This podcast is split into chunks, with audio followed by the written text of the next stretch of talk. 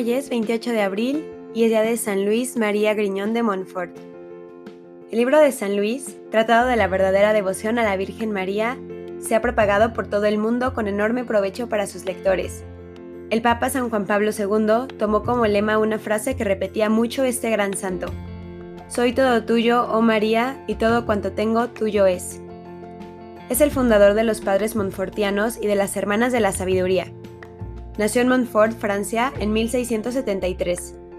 Era el mayor de una familia de ocho hijos.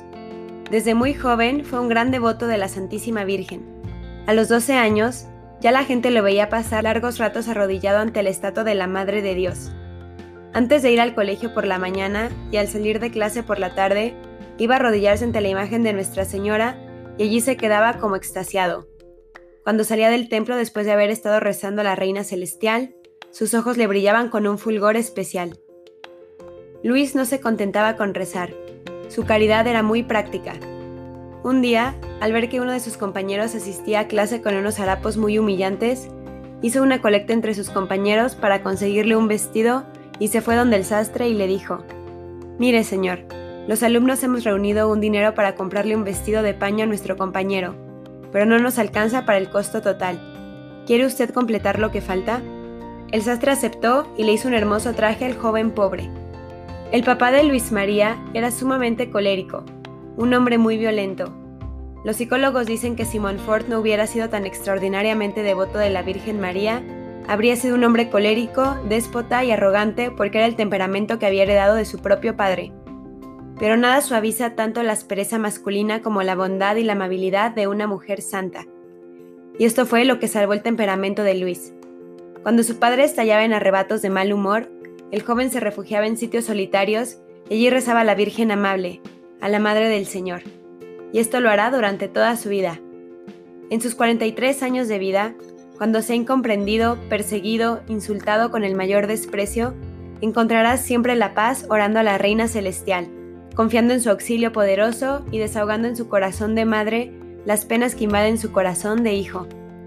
Con grandes sacrificios logró conseguir con que ir a estudiar al más famoso seminario de Francia, el Seminario de San Suplicio en París. Allí sobresalió como un seminarista totalmente mariano. Sentía enorme gozo en mantener siempre adornado de flores el altar de la Santísima Virgen.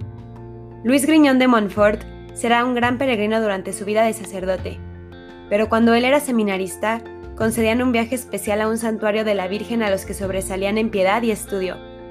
Y Luis se ganó ese premio, se fue en peregrinación al santuario de la Virgen en Chartres, y al llegar allí, permaneció ocho horas seguidas rezando de rodillas sin moverse. ¿Cómo podía pasar tanto tiempo rezando así de inmóvil? Es que él no iba como algunos de nosotros a rezar como un mendigo que pide que se le atienda rápido para poder alejarse. Él iba a charlas con sus dos grandes amigos, Jesús y María, y con ellos las horas parecían minutos. Ya ordenado sacerdote, su primera misa quiso celebrarla en un altar de la Virgen y durante muchos años la Catedral de Nuestra Señora de París fue su templo preferido y su refugio. Montfort dedicó todas sus grandes cualidades de predicador y de conductor de multitudes a predicar misiones para convertir pecadores. Grandes multitudes lo seguían de un pueblo a otro, después de cada misión, rezando y cantando. Se daba cuenta de que el canto echa fuera muchos malos humores y enciende el fervor. Decía que una misión sin canto era como un cuerpo sin alma. Él mismo componía la letra de muchas canciones a Nuestro Señor y a la Virgen María y hacía cantar a las multitudes. Llegaban a los sitios más impensados y preguntaba a las personas, ¿aman a nuestro Señor?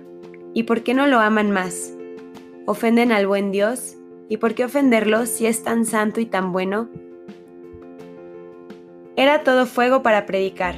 Donde Montfort llegaba, el pecado tenía que salir corriendo. Pero no era él quien conseguía las conversiones, era la Virgen María quien invocaba constantemente. Ella rogaba a Jesús y Jesús cambiaba los corazones. Después de unos retiros dejó escrito, ha nacido en mí una confianza sin límites en nuestro Señor y en su Madre Santísima. No tenía miedo Luis ni a las cantinas, ni a los sitios de juego, ni a los lugares de perdición. Allí se iba resuelto a tratar de quitarle almas al demonio. Y viajaba confiado porque nunca iba solo.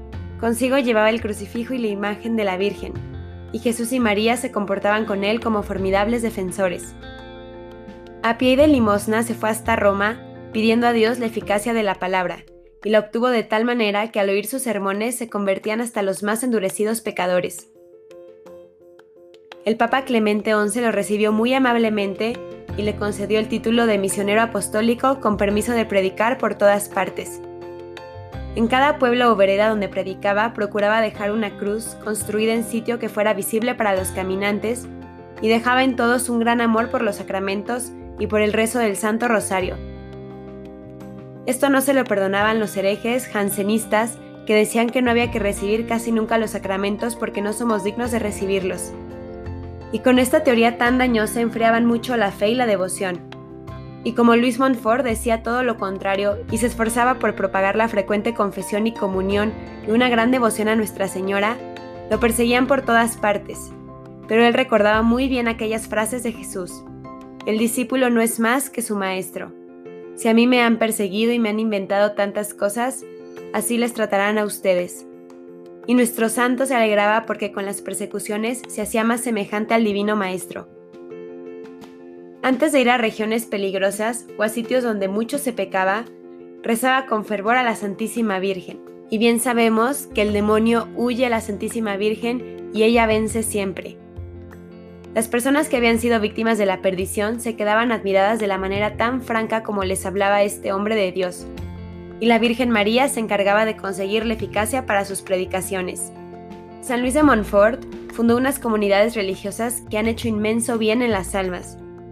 Los padres montfortianos, a cuya comunidad le puso por nombre Compañía de María y las Hermanas de la Sabiduría. Murió San Luis el 28 de abril de 1716 a la edad de 43 años agotado de tanto trabajar y predicar. San Luis Griñón de Montfort, ruega a la Virgen Santísima que nos envíe muchos apóstoles que como tú se dediquen a ser y amar más y más a Jesús y que cada vez nos enamoremos más de nuestra Madre del Cielo, María, como tú. Amén. San Luis María Griñón de Montfort, ruega por nosotros.